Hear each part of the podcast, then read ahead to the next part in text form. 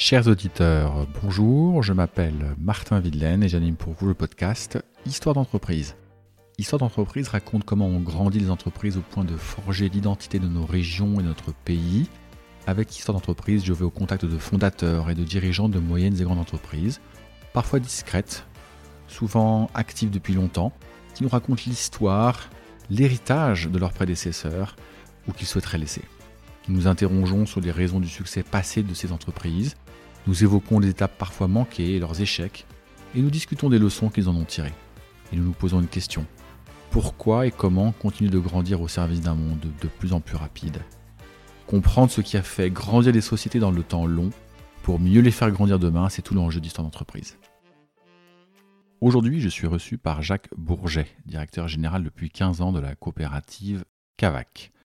Cavac est une coopérative agricole vendéenne qui réalise environ un milliard de chiffre d'affaires Né de la fusion de deux autres coopératives en 1965, Cavac a grandi dans l'agriculture et l'élevage animal, avant d'entrer dans la transformation de ses produits, puis la distribution.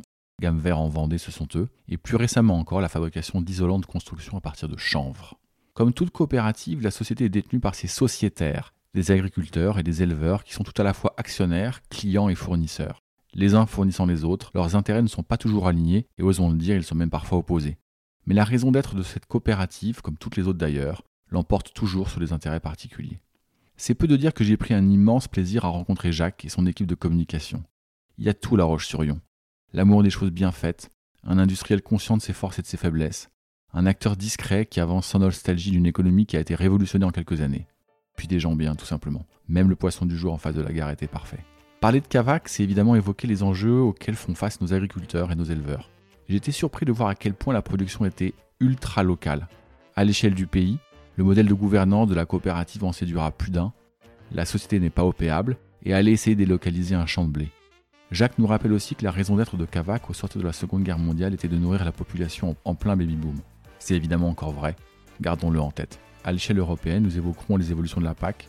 Être agriculteur ou éleveur aujourd'hui, ce n'est pas seulement vivre de la terre et des animaux, c'est aussi maîtriser la vente des fruits de son travail sur des marchés électronisés dont les prix dépendent entre autres de la météo aux États-Unis ou de la guerre en Ukraine. C'est cela être agriculteur aujourd'hui. Faire le grand écart entre des problèmes éminemment locaux et se savoir exposer aux soubresauts météorologiques, aux politiques, aux quatre coins de la planète. Jacques nous rappelle le gros travail qu'il reste encore à accomplir pour mieux faire connaître son métier. Ni naïf, ni pessimiste, Jacques nous prend par la main et nous emmène dans l'agriculture contemporaine. Écoutez son histoire et celle de la Cavac. Bonjour Jacques. Bonjour Martin. Enchanté. Bah écoute, moi aussi, et puis merci d'être venu dans notre euh, belle région de Vendée. Ben oui, je découvre La Roche-sur-Yon, que je ne connaissais pas, je dois, je dois malheureusement le reconnaître. Ah, un beau soleil en plus, ouais, comme ouais, toujours. ouais, On est euh, pour la première fois en Vendée, je suis, je suis vraiment super content d'être là. Tu vas nous raconter l'histoire de Cavac, qui est pas tellement connu du, du, grand public, mais qui a des, de très très belles choses à nous faire découvrir, euh, et c'est ce qu'on va s'attacher à faire dans la petite heure qui arrive. Alors, est-ce que tu peux te présenter déjà très sommairement en quelques, en quelques mots?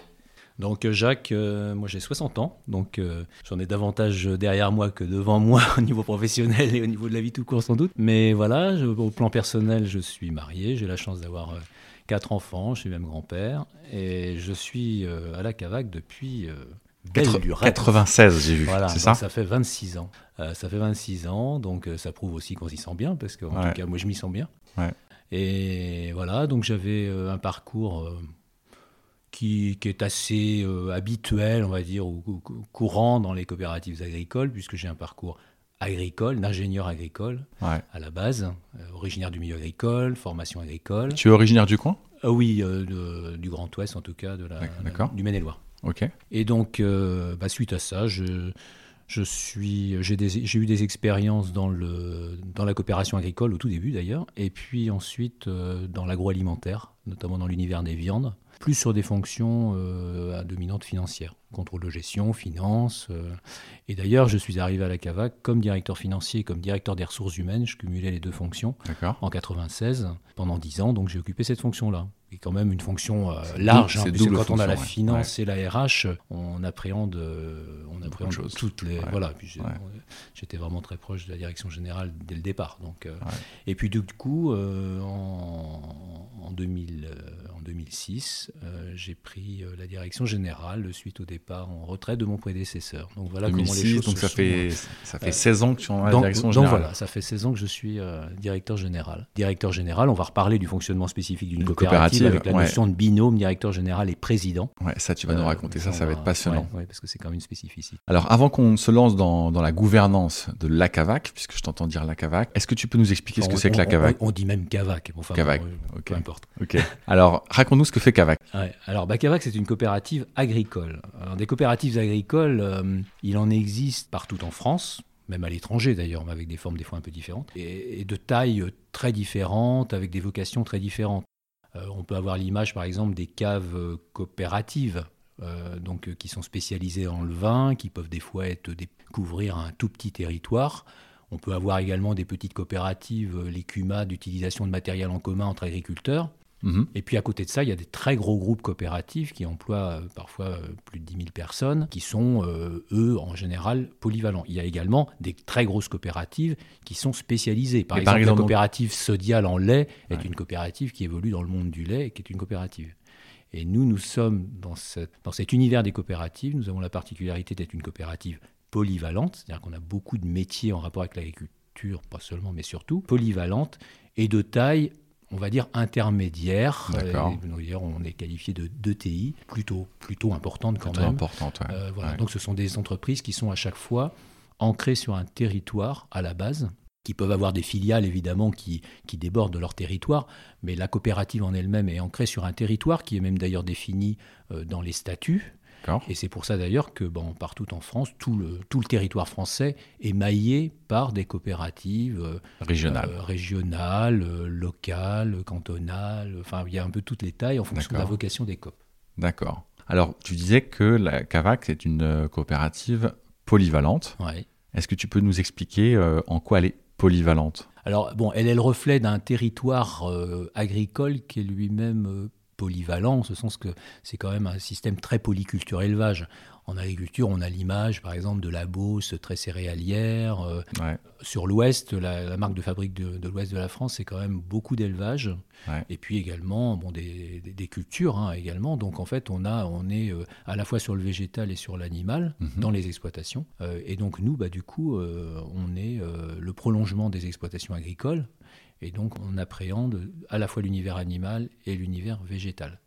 Ok. Donc, tu peux juste détailler un tout petit peu, euh, côté végétal et côté animal, euh, ce, que, ce que tu y fais, le type de végétaux et le type d'animaux que. Alors, vous notre vocation, en fait, s'agissant des, végétaux ou des animaux, elle est de deux ans. Déjà, on, fournit aux agriculteurs, donc on appelle nos sociétaires, euh, tout ce dont ils ont besoin pour leurs animaux et pour leur culture.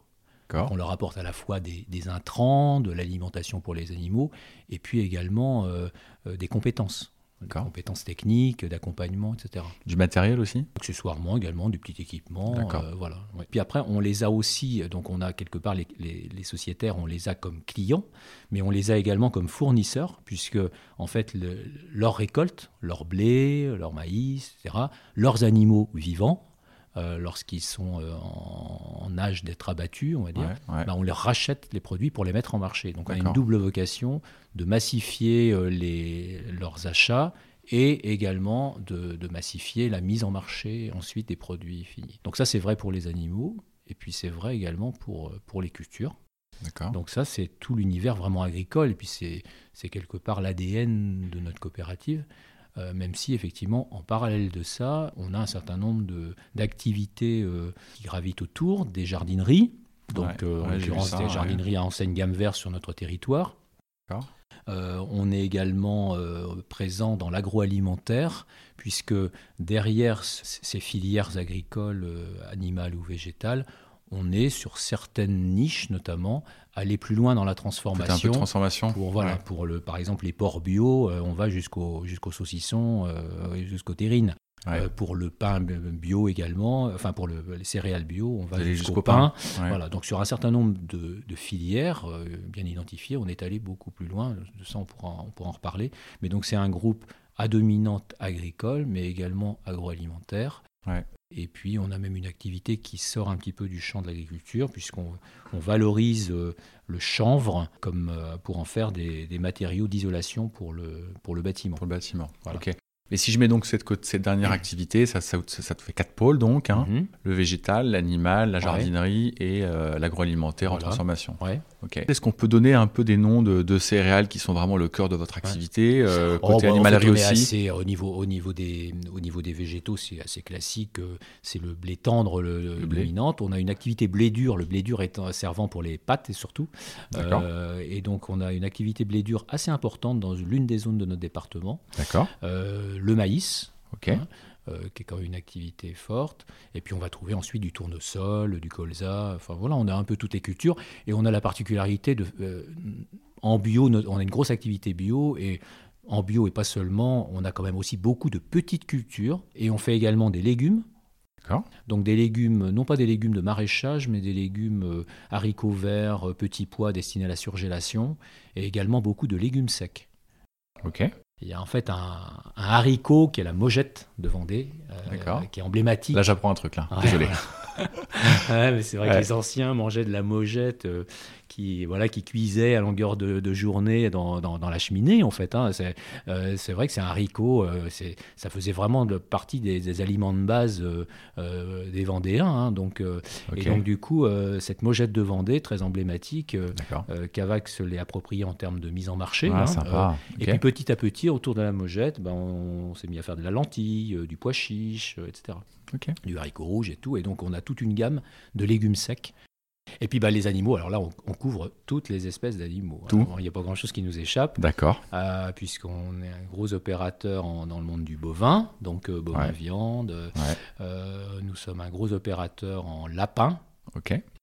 C'est une, petite, c'est une petite filière, mais très ancrée à ce territoire. La volaille, donc la volaille qui connaît des, des périodes éminemment compliquées Bah, avec le phénomène de, de grippe Ouais. aviaire, Ouais. mais sur lequel on est présent sur le canard de Barbarie. euh, on nourrit également les canards pour le gavage, pour le foie gras. On est également très présent sur le poulet, sur la dinde, sur les pintades, ok, ok. partout, Donc, c'est partout, très large, partout. large. Sur le porc.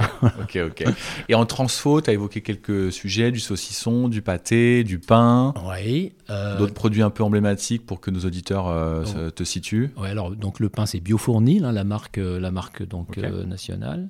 Le porc c'est Bioport, puisque là on est en- dans des valorisations de niche en bio. Ouais. On est également présent donc dans le, dans le légume sec. euh, on a une conserverie qui s'appelle Olvac. Euh, donc biofibre isolation. Donc là je, je, je- Là, je quitte l'alimentaire ouais. euh, voilà, sur la partie isolation. Isolation, matière de On a également un, un acteur sur La Rochelle, Cavac, qui fabrique des quiches euh, et des, du quiche, des, des tartes salées, des crêpes. clair. Super. Voilà. On voit bien. On- Mm. en tout cas, je pense que maintenant, on t'a- on t'a bien situé. Alors, ce que, ce que peu de gens savent, c'est que Cavac, c'est quand même une, une TI qui a une taille euh, que je vais qualifier de significative, même si tu disais que dans l'univers des coopératives, vous êtes de taille moyenne. hein, je, je reprends tes mots. Mais euh, vous réalisez tout de même un milliard de chiffre d'affaires. Alors un milliard de chiffre d'affaires, oui, parce qu'effectivement, on, on- on brasse beaucoup de volume, on va dire ça comme ça. Ouais, Euh, donc, euh, Qu'est-ce que et- tu entends et- par là ben, En fait, euh, bah, les céréales, c'est pas loin de 800 000 tonnes de céréales. L'alimentation du bétail, c'est pas loin de 500 000 tonnes. Donc c'est- c'est c'est quand même beaucoup, beaucoup Ouais. de volume. Donc nous ne sommes pas sur, forcément sur ces activités-là, sur des activités de forte valeur ajoutée. Hein, mais par contre, ça développe effectivement beaucoup de, beaucoup de chiffre d'affaires. Donc, chiffre d'affaires d'un milliard d'euros, et puis un effectif global euh, de 1650 salariés. Donc, avec vraiment des profils de métiers euh, très, très, très différents, variés, euh, puisque euh, tu l'auras compris, entre une. euh, entre une fleuriste dans un gamme vert, euh, un chauffeur qui va ramasser les animaux dans les, dans les élevages, euh, ouais, ouais. opérateur qui est dans les silos. Et ça, c'est hors tous les- sociétaire. Tous les métiers. Ça, c'est hors sociétaire. Ah bah les sociétaires, ils sont pas salariés. Les, sala- Ouais, les sociétaires, ils sont. En fait, les sociétaires, ils ont la particularité d'être clients, fournisseurs ça. et d'être actionnaires. Hein, de, de la coopérative. Si on pourra peut-être faire un petit focus sur le fonctionnement, Mais la gouvernance Allons-y, d'une allons-y, parce que je ouais, pense que ouais. c'est- vraiment passionnant. On va pas y passer Non. une demi-heure, mais je pense que c'est intéressant que ceux qui nous écoutent comprennent que dans cette coopérative, tes actionnaires sont à la fois tes clients et tes fournisseurs, mais ne sont pas les salariés de, de la société. Ah non, ils ne sont pas les salariés et ils sont les actionnaires, puisqu'en fait, ils détiennent des parts sociales dans, euh, dans la coopérative. En fait, les propriétaires de la coopérative, c'est le collectif des agriculteurs Et- de notre territoire. Seuls sont au capital ces sociétaires ou au sein du capital de, de Cavac, il y a d'autres actionnaires en dehors des Ce ne sociétaires sont que des sociétaires. D'accord. que des sociétaires. Donc ils, ils- ils détiennent des parts sociales au- qui sont calculées au prorata euh, de l'importance, enfin de leur, de leur courant d'affaires avec la coopérative. D'accord. Donc ils sont et puis donc euh, il y a une gouvernance qui fait qui fait que euh, ces sociétaires vont élire, désigner des représentants pour le conseil d'administration, puisque le conseil d'administration qui est composé de 30 agriculteurs, il n'est composé le conseil d'administration que d'agriculteurs. D'accord. Et donc toi, par exemple, mon président est un agriculteur du territoire. Et puis effectivement, il y a donc un, un conseil d'administration, un bureau de conseil, etc., qui se réunit. Euh, le bureau de conseil se réunit euh, deux fois par mois, le conseil tous les mois. Euh, on a des commissions, des commissions dédiées. Ah non, il y a une grosse implication. Et d'où l'importance d'avoir ici un fonctionnement harmonieux entre, entre justement les, agriculteurs et le président, et la direction générale et les cadres puisqu'effectivement, c'est un fonctionnement. Euh, ça forme, Je forme un binôme avec mon président. Ouais, je comprends. Mais donc, du coup, c'est ce conseil d'administration avec ce président qui est lui-même sociétaire qui mmh. te nomme et donc c'est eux qui, te, qui renouvellent ton mandat. Exactement. bien d'accord. Euh, en fait, euh, je suis, oh, moi, par contre, je suis, j'ai un je suis salarié ça. En fait, de la coopérative. Et tu es nommé par ce conseil. Je suis nommé par, par le conseil d'administration. Magnifique. Voilà. Et, le, le, président, et le président lui-même remet aussi chaque année euh, sa tête sur le billot, puisqu'il est, il est réélu euh, ou pas chaque année par le conseil d'administration. On a la chance d'avoir une gouvernance très stable. Ok, ok. Alors, ce qui, ce qui est, on va, on va creuser une toute petite minute sur ce sujet-là parce que c'est quand même assez, euh, assez marrant. Je fais le parallèle avec le retail que je connais un petit peu plus. Et dans des groupements type Leclerc, les les sociétaires ou ah l'équivalent des sociétaires s'impliquent, euh, ils donnent un tiers de leur temps, parfois plus selon d'autres d'autres groupements. Ils s'impliquent euh, opérationnellement dans euh, la vie de l'organisme qui les, qui les chapeaute. Est-ce que c'est le cas pour les sociétaires ou est-ce qu'ils ont juste un rôle de gouvernance C'est-à-dire ils regardent ce qui se passe, ils regardent les décisions qui sont prises, ils valident les budgets, que sais-je, mais ils ne s'impliquent pas opérationnellement. Est-ce qu'ils s'impliquent opérationnellement les sociétaires? Oui, oui, dans, opérationnellement. en dehors de fait Il faut bien différencier le fonctionnement opérationnel, c'est-à-dire que je sais pas, le, recrutement du, le recrutement du personnel, c'est vraiment de la responsabilité de mes équipes. Hein. Je crois qu'il faut bien faire la part des choses entre la dimension politique, prospective, etc., et puis euh, cette dimension purement opérationnelle, euh, corporate, euh, avec un fonctionnement, je dirais, relativement classique de ce point de vue-là. Par contre, effectivement, ils sont très impliqués dans la vie d'entreprise quand même, puisque euh, c'est un peu un système de poupée russe, c'est-à-dire qu'il y a des délégués de section qui sont à peu près une quinzaine sur 11 sections territoriales sur un département et demi. Vous avez un, découpage territorial qui fait qu'on a euh, des, un comité de section.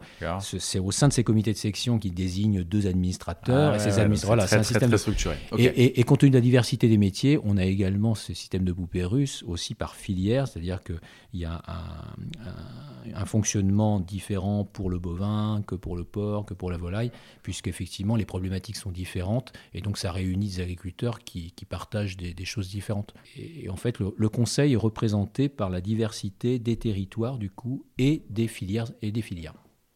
Et puis ça doit être particulièrement compliqué parce que on comprend qu'au sein de la, CAVAC, les, intérêts sont les mêmes, mais comme certains sont clients et d'autres sont fournisseurs, j'imagine que de temps en temps, ça doit être un petit peu. Euh, oui, c'est vrai que ça oblige notamment euh, les élus du conseil, parce que c'est quand même la, responsabilité finale des décisions revient au conseil d'administration.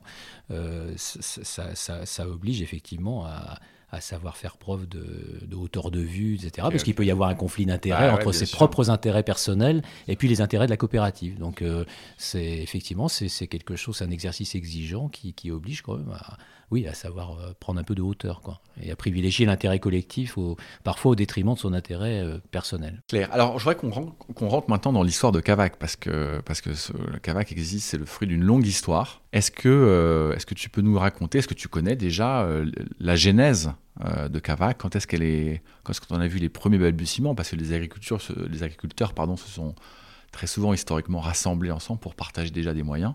Bah, en fait, c'est bon, comme toutes les coopératives, c'est né euh, d'une volonté d'un collectif. Des fois, c'est un petit collectif de quelques hommes. Ça, c'est quand même euh, surtout euh, les, coopératives ont plutôt émergé dans la période entre deux guerres, mais enfin c'est surtout quand même après, après la deuxième guerre que les, que les, coopératives se sont quand même euh, structurées. Euh, au cas particulier de notre département, alors chaque, chaque département a évolué un peu différemment. Euh, sur notre département, il y avait donc historiquement dans, dans ces années-là, dans ces années 50, deux coopératives. Une coopérative qui était plus axée sur la collecte des céréales et puis une autre qui était spécialisée dans la vente des intrants. D'accord. Et par contre, à l'époque, on parlait très peu de production animale parce que les productions animales n'étaient absolument pas organisées. Et en fait, c'est en 65 que ces deux coopératives historiques sur le département se sont réunies. Donc ça a donné la CAVAC, du coup. Et on fait partie des rares coopératives qui ont conservé le même nom euh, depuis autant d'années. Depuis 50 ans, un peu euh, plus. Voilà, donc, euh, donc ces deux coopératives se sont réunies. Et puis après, bon, on a eu pardon, plusieurs Pardon, je te coupe, mais là, tu es déjà. tu as la naissance de Cavac. Mais ce que mm. je comprends, c'est qu'en fait, Cavac, c'est la fusion de deux coopératives qui, qui avaient préexisté. Oui, oui, oui. oui, oui. Elles avaient préexisté depuis combien de temps? Oh, mais je ne sais plus si c'était. Je, ne sais même plus si la création, je pense que c'était plutôt dans les années entre deux guerres, je pense que ça a été créé. Ouais. Euh, ces coopératives-là, l'histoire. Mais souvent, c'était dans ces périodes-là que ça s'est organisé. Euh, Donc, premier temps, schématiquement, entre deux guerres, ces deux coopératives qui, naissent d'elles-mêmes. Voilà, qui, qui, qui, évoluent dans des, dans des, dans, sur leur métier, des fonctions très et la collecte. Voilà. Et puis euh, arrive la guerre, et puis 65 fusion. Et naissance de Cavac. Voilà. À ce moment-là, vous étiez que sur la partie céréales et intrants. Au tout début, c'était ça, oui, parce que les productions animales, en fait, elles ont émergé euh, plus euh, dans les années 70-80, où partout en France, et notamment dans l'Ouest, euh, les filières animales se sont organisées hein, avec l'émergence d'élevages beaucoup plus importants. donc, et donc, du coup, pour accompagner cette évolution, euh, bon, on était aussi dans les périodes où il fallait euh, nourrir la France, hein. donc euh, après-guerre. c'était vrai pour le végétal, c'était vrai aussi pour l'animal. Donc c'est aussi quand même une agriculture très productiviste hein, à l'époque qui s'est mise en place et avec du coup bah, un accompagnement des coopératives pour justement organiser ces filières animales, mettre en marché euh, alors qu'auparavant, les, c'était des bovins vendus sur les, sur les, foires, sur les champs de foires. Euh, point barre, il n'y avait pratiquement pas d'élevage euh, spécialisé de volailles, de porcs, etc. C'était à la ferme. et donc les premiers élevages un peu industriels, tu dis, bah, c'est les années 70 les années 60, Fin des années 60, 70, et puis après c'est monté en puissance jusqu'en années 80. C'est vraiment dans ces années-là que... Et donc les groupements de producteurs qui, sont, qui font partie intégrante de, de Cavac aujourd'hui se sont constitués dans ces années-là. C'est vraiment dans ces années-là que ça s'est constitué. donc et que la coopérative a embauché des techniciens, etc. et organisé les choses. D'accord. Donc, euh, vous, vous accompagnez en fait la structuration du marché euh, euh, animal. Hum. là, on est donc fin des années 60, début des années 70. Ouais. Et puis les autres marchés, les autres piliers qu'on a évoqués, la jardinerie, la transformation, ça, arrive beaucoup plus tard, j'imagine ça. C'est venu plus tard. En fait, il y a eu d'autres grandes étapes. C'est dans les années, on va dire, 2000 euh, aussi qu'on commençait à pointer euh, les, les enjeux, euh, les questionnements environnementaux. Hein. D'accord. c'est parti notamment de la qualité des eaux et tout. Et donc c'est à ce moment-là aussi qu'il y a eu quand même un début de remise en cause de l'agriculture telle qu'elle était. Euh, et donc euh, là aussi, Cavac, c'est à ce moment-là aussi que la Cavac a commencé même à s'impliquer dans le bio, alors qu'on était plutôt précurseur à l'époque. Hein. Donc il y a eu quand même dans ces années-là euh, aussi vraiment un changement de braquet important. On a développé des filières qualité, alors qu'on était avant vraiment sur du mass market. donc là, il y a vraiment eu des, années entre de 2000 à, 2000, 2010, etc. Vraiment un changement important et puis, puis effectivement qui a, qui a continué. Euh, dans ces années-là. Et puis en fait, euh, euh, les, les, magasins gamme vert, eux, bon, par contre, effectivement, ça remonte aux années 90, le tout début, puisque bon, dans nos magasins agricoles, il y avait des petits, des petits rayons qui permettaient aux particuliers de venir acheter une paire de bottes, etc. Et, sa bêche et ses semences. Et puis du coup, bah, de fil en aiguille, en fait, euh, il y a eu un savoir-faire qui a été euh, développé. Dans, développé dans ces métiers-là. Et on en a fait vraiment des magasins de diverses tailles, mais jusqu'à des grandes jardineries. Et puis après, par contre, euh, l'autre période charnière pour Cavac, ça a été dans les années 2000 on va dire 2010, hein, vraiment la, la, enfin la volonté d'aller plus vers la transformation puisque c'est à ce moment-là qu'a été euh, pensée euh, la filière chanvre avec biofibre, et puis le, rachat de petites PME comme Biofournis, etc. C'est effectivement euh, un, processus plus récent, puisque longtemps le, groupe Cavac, là, on, peut vraiment parler du groupe maintenant, longtemps c'était quand même une coopérative très amont agricole, et effectivement qui est devenu un groupe plus, plus diversifié et, allant plus loin dans la recherche de valeur ajoutée sur les filières. Et gamme vert, euh, pour le coup, euh, je pense que la plupart des Français voient bien ce que c'est gamme vert. c'est une franchise Oui, alors c'est une, nous sommes le, franchisé local. Le franchiseur est, est, basé à Paris, mais en fait il est porté par un actionnariat coopératif. C'est le ah. groupe InVivo. D'accord. qui, qui, est détenteur de, la, franchise, et, et, qui nous apporte donc le savoir-faire et qui porte la communication pour le compte de l'ensemble des franchisés dont on fait partie. Bon, quand, quand, on t'écoute, ça semble facile en fait. Euh, bon, bon, voilà, euh, on s'est rassemblés en 65, et puis après, euh, on a fait bah, de la qualité, après on a fait du bio, puis après on a fait la transfo. Ça se fait un peu naturellement, c'est ça? Ouais, ouais, on, on accompagne euh, enfin, il y, y, a eu des grosses des périodes. Euh, il y a régulièrement quand même des périodes de stress, hein, euh, parce qu'on est confronté à la météo déjà, et la météo c'est quand même pas simple et par définition on sait jamais ce qui va nous tomber sur la tête. Donc il y a quand même ces éléments-là. Il y a aussi les grandes, il y a eu des grandes périodes charnières au niveau sanitaire, et on vient d'en vivre une avec la grippe aviaire, mais il y a eu l'épisode vache, vache, folle dans la fin des années 90. Ça, ça remonte un peu plus déjà. Fin des années 90. Mais je veux dire, il y a eu quand même, il y a eu encore avant des épisodes qui, mais qui ont quand même euh, eu pour conséquence quand même de transformer l'agriculture à chaque fois quand même. C'est quand même des périodes. Donc euh, de là à dire que c'est un long fleuve tranquille non. mais par contre bon les choses se construisent step by step. Euh, effectivement on accompagne nous l'évolution de l'agriculture l'évolution aussi de la politique agricole commune hein, puis parce que ouais on va on, va, on va en parler un structure petit peu. aussi hein, les filières. donc il y a eu aussi des, périodes charnières. Donc mais bon D'accord. Alors, tu, as évoqué deux périodes de crise, hein, euh, la vache folle et la grippe aviaire euh, plus récente. Parce que je parle de crise sanitaire. Ouais. bien sûr, bien sûr. Mais ce serait quoi, ce serait quoi pour toi les, les, grandes crises, euh, pas seulement sanitaires, de ces 10, 15 dernières années? Tu as, eu l'impression que c'était des, des, crises successives ou en fait, bah non, comme dans n'importe quelle industrie, il y a des moments où ça va moins bien, des moments où ça va beaucoup mieux? Bon, on va dire que hum, jusque dans les années 80, euh, 95. Le monde agricole était quand même relativement protégé au niveau des marchés. Euh, avec, avec l'UE, il y avait du, stockage de céréales, des moyens des régulations de marché avec du stockage au niveau européen qui permettait d'éviter des, des soubresauts de marché. Euh, il y avait des quotas laitiers, donc qui évitaient aussi des phénomènes de surproduction et de tant au niveau, par exemple, du lait et des céréales, qui sont quand même deux activités importantes. Bon, l'agriculteur euh, était pratiquement assuré. Mis à part les aléas climatiques, d'avoir des prix réguliers, hein, une rentabilité, etc. À peu près assuré. Voilà. Et puis là, tout d'un coup, euh, toutes ces, tous ces filets de sécurité, ils ont volé en éclats. Et pourquoi Et en fait, on est tombé. Bah, en fait, ça coûtait cher à l'UE. Hein, il y avait tout ça. Et donc, euh, en fait, on est, on est tombé dans un, dans un schéma très libéral au niveau des marchés euh, Qui, se sont mondialisés.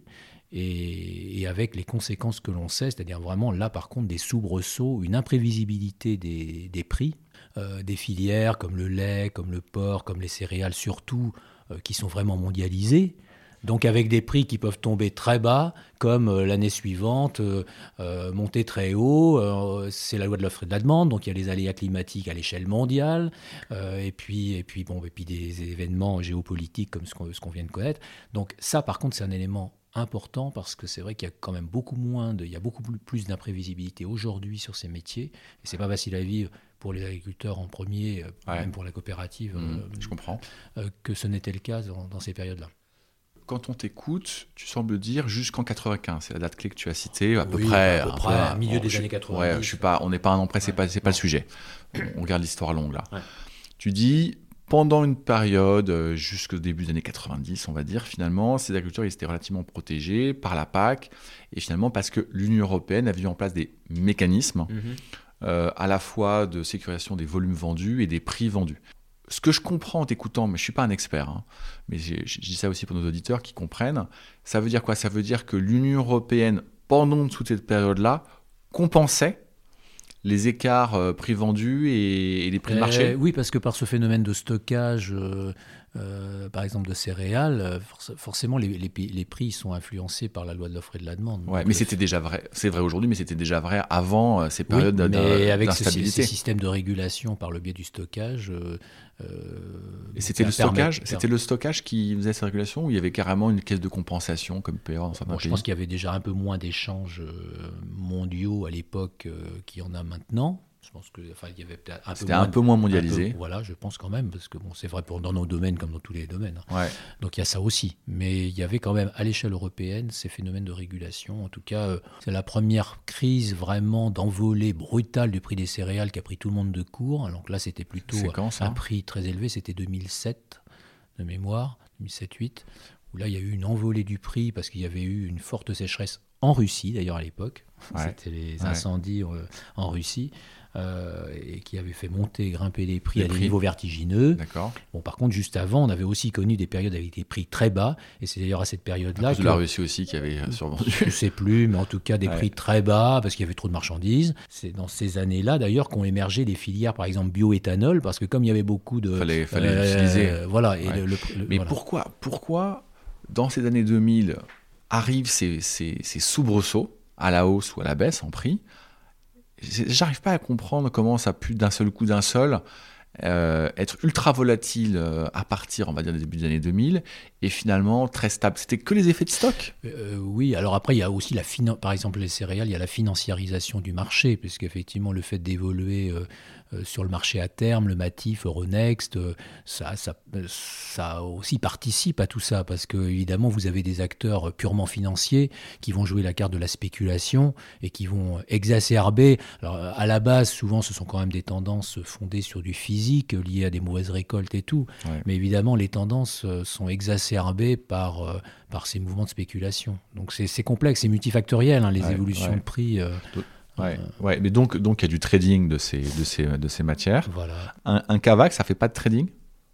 Ah ben nous, en fait, on fait, du de la trading, vous faites de la couverture, fait, j'imagine On, s'appuie sur le marché à terme Ouais. pour euh, sécuriser, euh, pour sécuriser nos, marges, Ouais. puisque lorsqu'on a, on a des agriculteurs qui sont vendeurs à un instant T, euh, mais on n'a pas forcément le client en face sur le physique, et à ce moment-là, on se tourne vers, euh, vers le marché marché. à terme.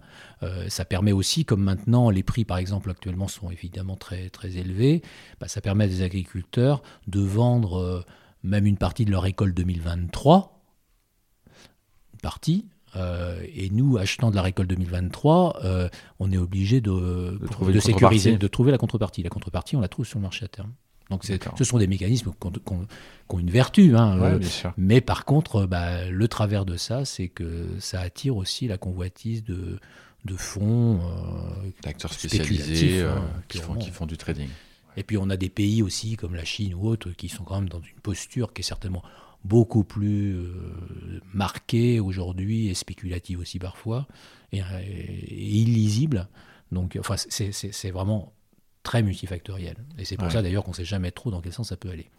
Mais ce que je comprends aussi euh, en t'écoutant, c'est que le métier d'agriculteur, il a la- le rapport à la terre, il a toujours été le même. Alors après, ça s'est mécanisé, ça s'est automatisé, tout ça, ça, je, je comprends bien. Mais il est devenu beaucoup plus technique dans l'acte de vente euh, de la production. Oui, et c'est pour ça aussi qu'ils ont besoin de coopératives comme nous, parce qu'effectivement, à l'échelle individuelle, ce serait difficile euh, de, vendre, euh, de vendre des céréales aujourd'hui. Terme, Euh, euh, voilà, bah oui, Ouais. ce, serait, ce serait même impossible. Impossible. Enfin, Ouais. Donc, mais oui, le, le- le métier a beaucoup changé. Bon, il s'est aussi beaucoup, il est beaucoup plus administratif aussi. Enfin, il s'est complexifié aussi par, euh, on pourra en reparler de ça, les enjeux de, de Ouais. textes, de lois, de Ouais, décrets, etc., ouais, qui font qu'aujourd'hui, euh, c'est vrai que l'agriculteur qui a pris sa retraite il y a, il y a 30 ans, euh, pff, voire même avant, voire même après. Je te disais avant qu'on branche le micro que, que la part des Françaises font une image d'agriculture euh, en regardant 20h à TF1, ce que je pense fondamentalement. Et euh, quand on regarde le 20h à TF1, euh, c'est que c'est un métier en souffrance. Je passe sur la partie image positive parce que c'est. Je crois, je crois que d'ailleurs c'est votre moto, euh, la positive agriculture euh, chez. Cavac. Exactement. Mm. Donc, euh, bon, ça c'est petite marque, super. Est-ce que tu as l'impression aujourd'hui que fondamentalement l'agriculture est vraiment un métier en souffrance? Ou est-ce que euh, c'est médiatisé comme ça, mais en fait, c'est pas le cas? Bah, elle est en souffrance. Enfin, quand on dit euh, les, enfin, les Français ont une très bonne image des- des- de l'agriculture, ils ont une très bonne image de l'agricul- des agriculteurs quand on les interviewe.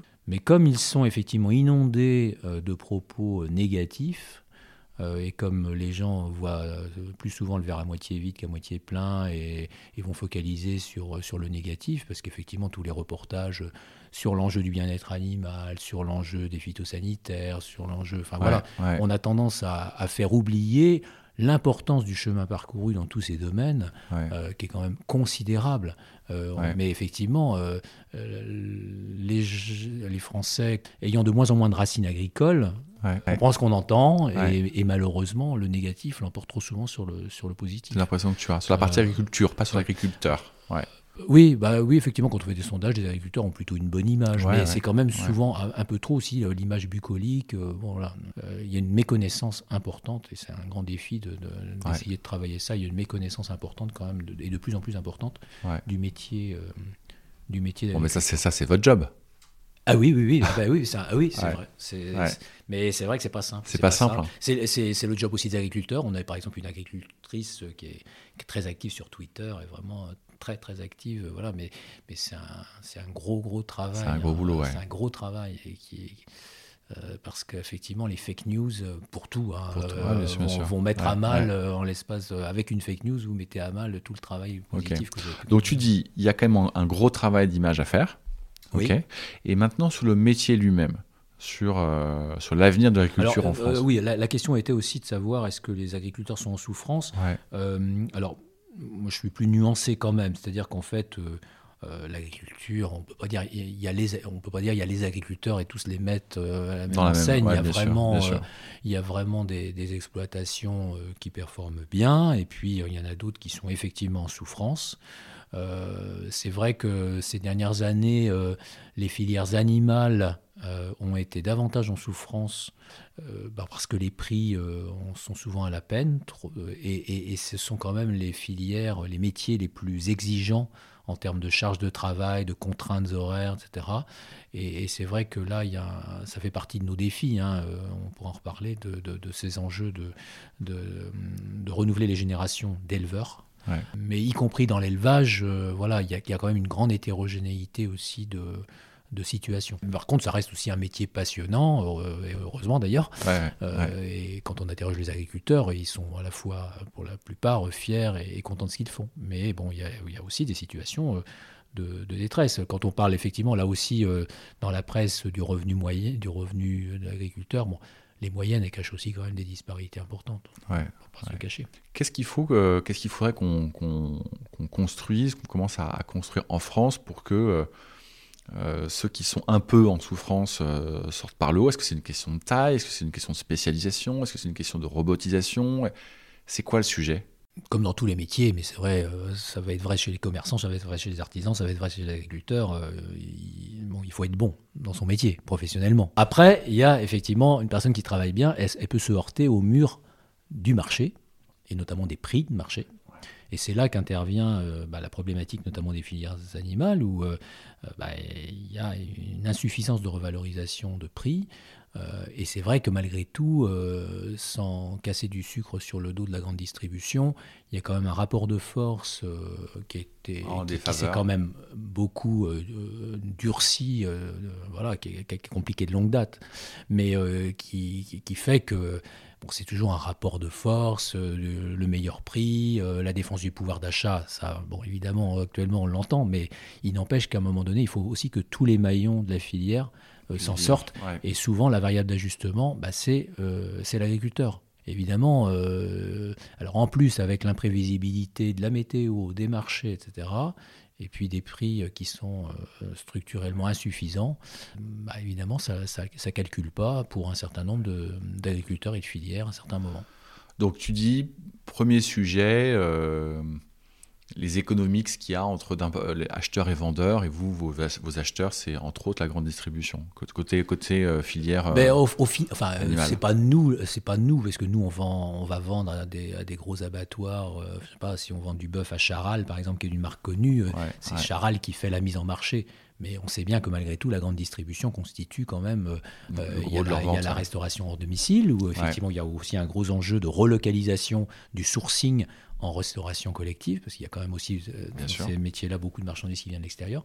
Mais euh, la GMS, on sait quand même que la grande distribution est quand même très présente dans, dans, dans, les achats euh, consommateurs. La loi du marché, parfois, là, en faveur des uns et en faveur des autres. Les pouvoirs publics se sont employés ces derniers temps à essayer de moraliser ça avec ce qu'ils appelaient les, les EGalim, EGalim 1, EGalim 2, les états généraux de l'alimentation, avec donc des cet enjeu du, juste, du juste prix, quoi, enfin de, de, de moraliser. Ça, produit quoi ces états généraux? Parce que moi j'en ai organisé des états généraux. Euh, bah, ça, produit, ça a produit une usine à gaz. ça a produit une usine à gaz. Euh, effectivement, l'intention est là et c'est une bonne intention. Mais après, euh, il est difficile de mettre dans des lois et dans des décrets euh, des problématiques aussi, aussi complexes. Euh, on sent que les débouchés des agriculteurs, ils sont, ils sont quand même locaux, ou au mieux nationaux. C'est-à-dire que vous vendez majoritairement à des marques qui commercialisent leurs produits en France, pour, pour schématiser Ou pas forcément, pas. Hein, pas. forcément. Euh, ça dépend des filières. Euh, si vous prenez par exemple, euh, si vous prenez les céréales, la, France reste quand même un pays exportateur. Donc évidemment, l'agriculteur, il va apporter à son silo de proximité, silo coopérative de proximité, mais après la coopérative elle peut être amenée, et nous les premiers, à vendre à l'export. On a notamment un, un, silo portuaire au Sable d'Olonne qui nous permet de faire des bateaux non pas vers le grand export, mais vers, euh, vers les pays d'Europe autour de chez nous. Donc euh, le jeune bovin, par exemple, aussi euh, est plutôt destiné euh, marché les pays méditerranéens, donc tout ne reste pas en France. L'Europe a un rôle à jouer, j'ai le sentiment, quand on t'écoute, dans la régulation de, des marchés dans lesquels tu opères. Et puis elle a bon dos l'Europe, donc dès que ça va pas, on, lui casse du sucre sur le dos, et puis quand ça va bien, on, remercie l'Élysée ou Matignon. Qu'est-ce qui, euh, d'après toi, euh, pourrait ou doit être changé au niveau européen pour que, pour que la filière école continue d'évoluer dans le bon sens? Bah, À l'échelle européenne, euh, bon, il y, a des, postures au niveau européen qui sont prises, mais par contre, après, on a des, transpositions dans le droit de chaque pays qui sont qui sont pas forcément les mêmes c'est vrai que la France a de ce point de vue-là euh, une retranscription en droit euh, français. Euh, la France a quand même une propension quand même à en rajouter plutôt qu'à en enlever.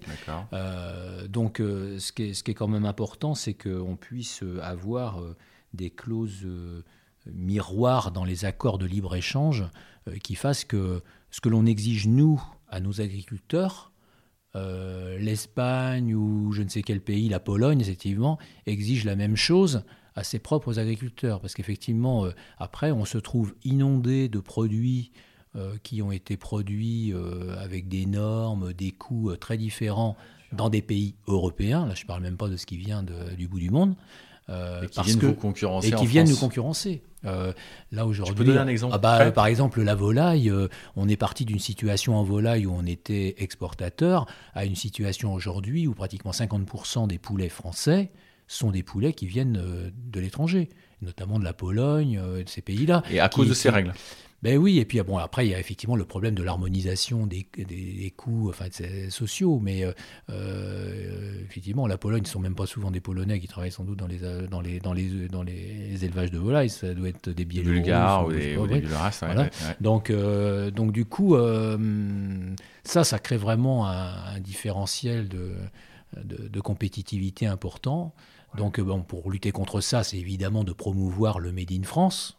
ça, ce que les filières s'emploient à faire, ce que la GMS d'ailleurs euh, a quand même eu euh, tendance à, s'approprier. Par contre, quand on est sur la restauration hors, la, restauration collective, Là, c'est moins, c'est plus diffus, euh, c'est plus diffus. Puis quand vous êtes avec une pizza, vous ne posez pas la question de savoir si le, les petits dés de jambon, les petits dés de, viennent, viennent de, Voilà, exactement. Donc il y a encore un travail à faire. Il y a des choses qui bougent, hein, mais bon, il y a encore un gros travail à faire. Mais là, tu viens d'évoquer deux sujets qui sont quand même un peu différents. D'un côté, la compétitivité euh, ou les écarts de compétitivité pris euh, au sein de l'Union européenne, bon, qui sont ce qu'ils sont.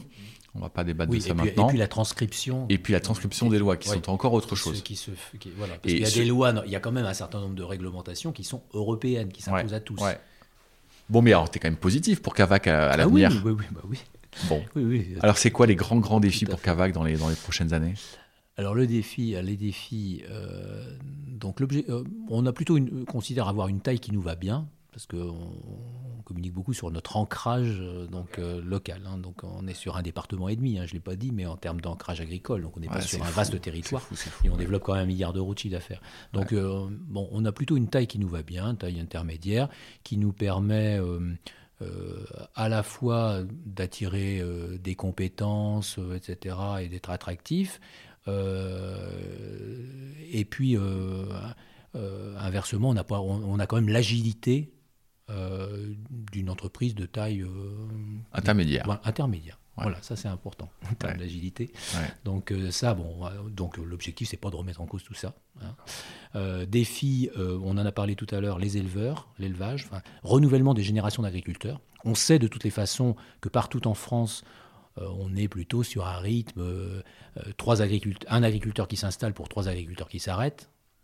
Hein, bon, en, Vendée, c'est un peu moins que ça. C'est-à-dire, on est entre un agriculteur qui, qui un agriculteur qui s'installe euh, pour, pour 2, euh, quelque chose qui vont s'arrêter.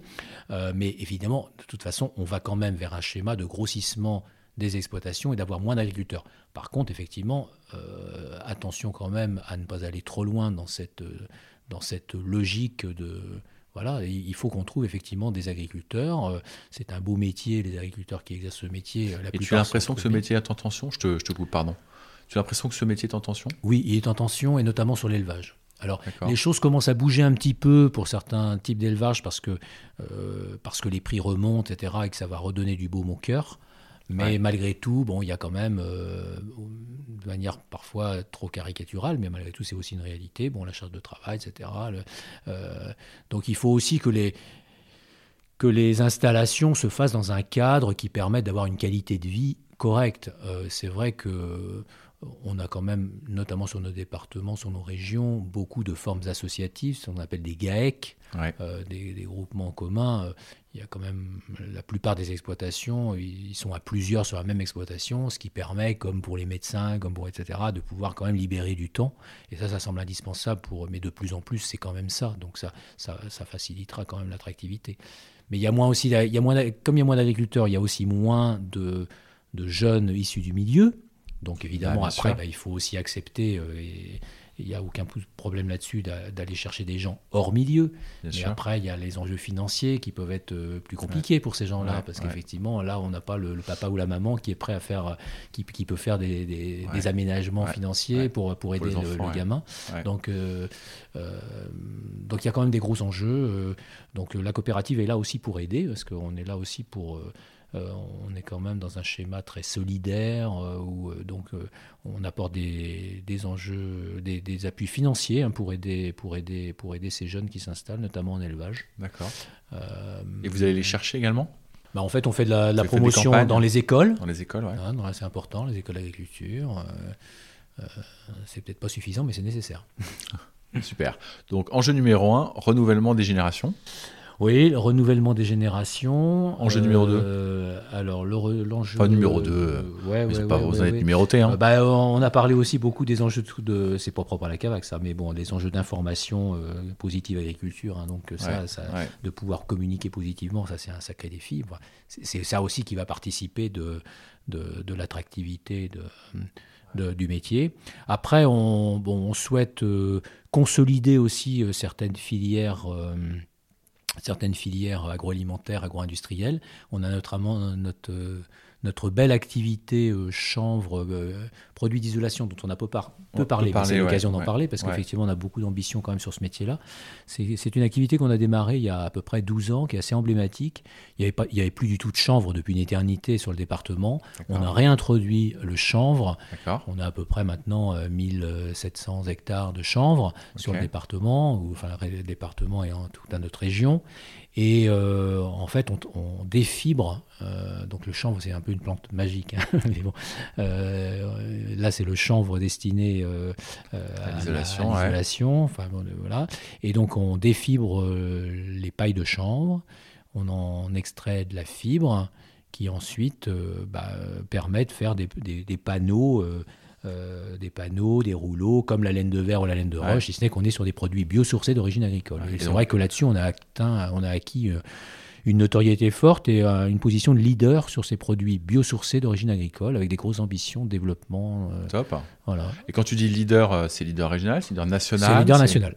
C'est leader national. Et puis on est, je pense là, enfin, non seulement je pense, mais j'en suis convaincu sur un métier qui a quand même de l'avenir, parce que l'enjeu de l'isolation, a fortiori actuellement avec l'enjeu de l'énergie. Là, tu as des sous-jacents. on a à la fois le, fondamental de devoir isoler davantage nos bâtiments, et en plus, au cas particulier, d'une appétence grandissante pour le biosourcé dans tous les domaines.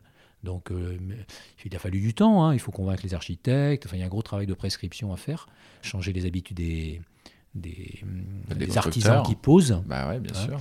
Des poseurs. Mais, euh, mais cela dit, euh, bon, voilà, ça fait partie des, des filières un peu plus originales, on va dire, euh, qu'on va chercher. Parce qu'on ne peut pas être sur tous les fronts. Hein. bon, Voilà, on a la taille qu'on a, on a les moyens qu'on a.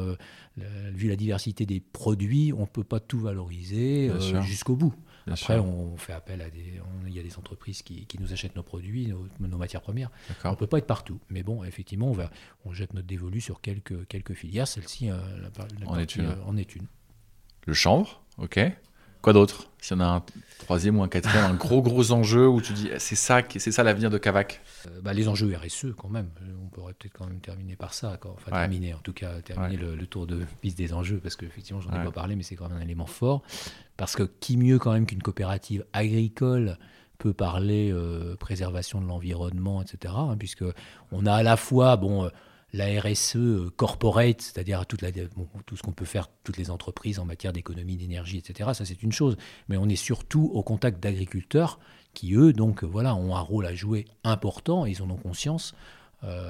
sur le plan de, bah, du bilan carbone.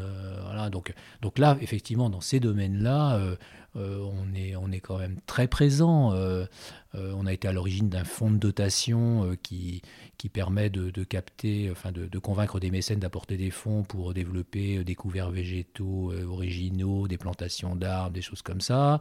on, est, on est très présent dans le monde apicole, puisqu'on a même une activité de fabrication de miel. Enfin, ah, on, est, on est quand même bon, on est très présent sur le bio aussi, puisque même si le bio n'est pas la panacée, effectivement. non, et puis je crois faut en ce moment, c'est un peu compliqué pour voilà, le bio. Mais c'est une forme d'agriculture euh, qui est respectable et qui obéit, qui répond à un marché. Euh, nous, on est, on est là pour, euh, on est là pour accompagner toutes les formes d'agriculture pour, être, pour autant qu'elles soient respectueuses de l'environnement. Donc c'est quand même un leitmotiv. mais c'est vrai que c'est vrai que la dimension oui, responsabilité sociétale ça nous parle ça nous parle et c'est un défi pour toutes les entreprises mais a fortiori pour nous Bon, bah c'est super tout ça.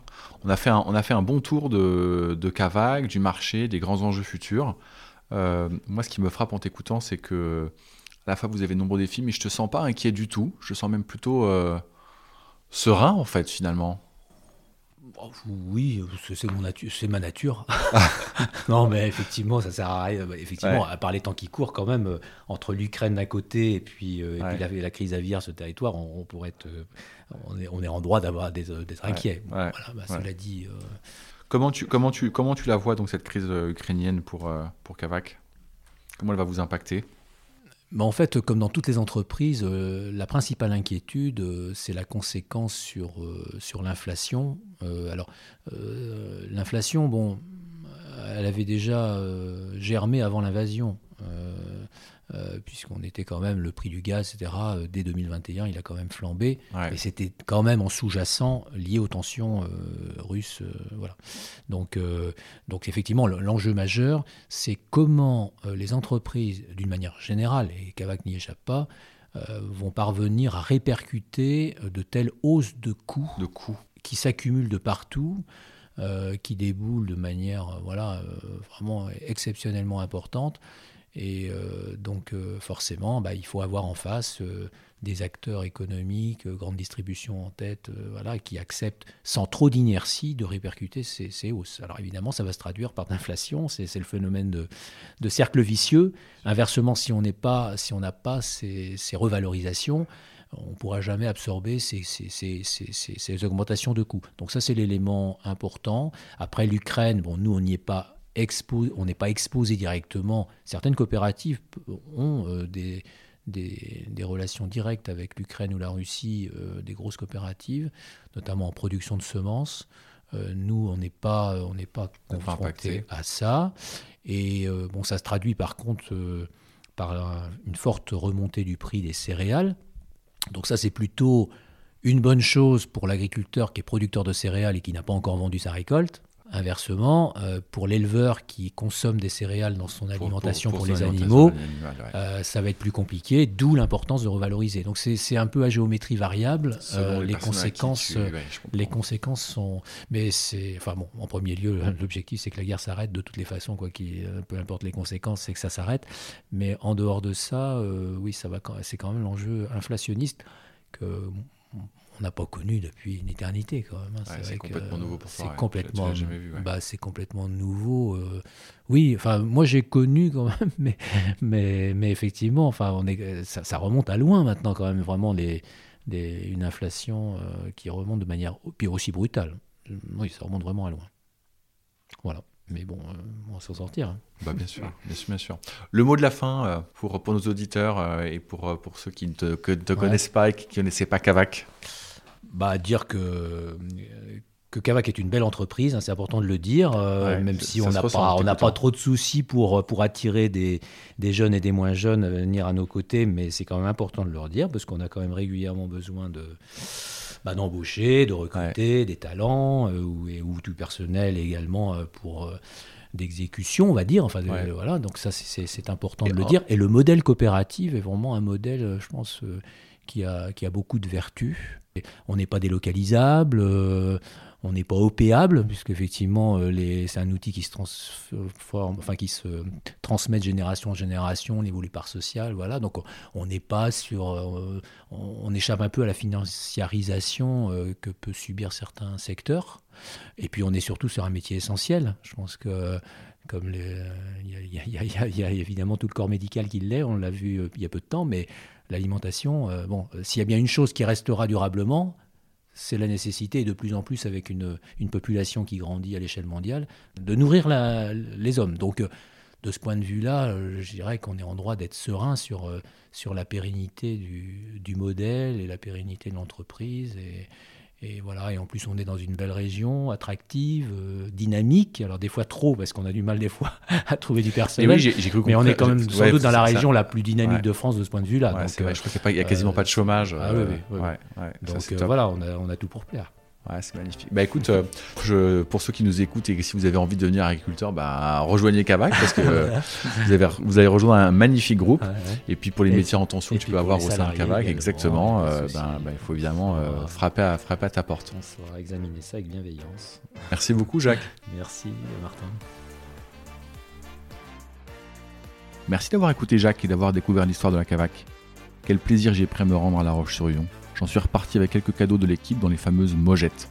Quel accueil, c'était vraiment unique. Si cette nouvelle interview vous a plu, parlez-en autour de vous. N'hésitez pas à m'écrire sur LinkedIn pour me faire part de vos suggestions ou à me proposer un autre invité à rencontrer. Plus que jamais, notez 5 étoiles le podcast ou rédigez un avis et surtout, surtout, parlez-en autour de vous. Toutes les histoires d'entreprise sont également disponibles sur le site de bluebirds.partners, site de la communauté d'indépendants que j'anime et qui conseille ou remplace des dirigeants. C'est toujours pour moi un immense plaisir de vous faire découvrir des sociétés sous un jour nouveau. J'espère que vous en tirerez le même plaisir. Encore merci pour votre soutien et à très bientôt.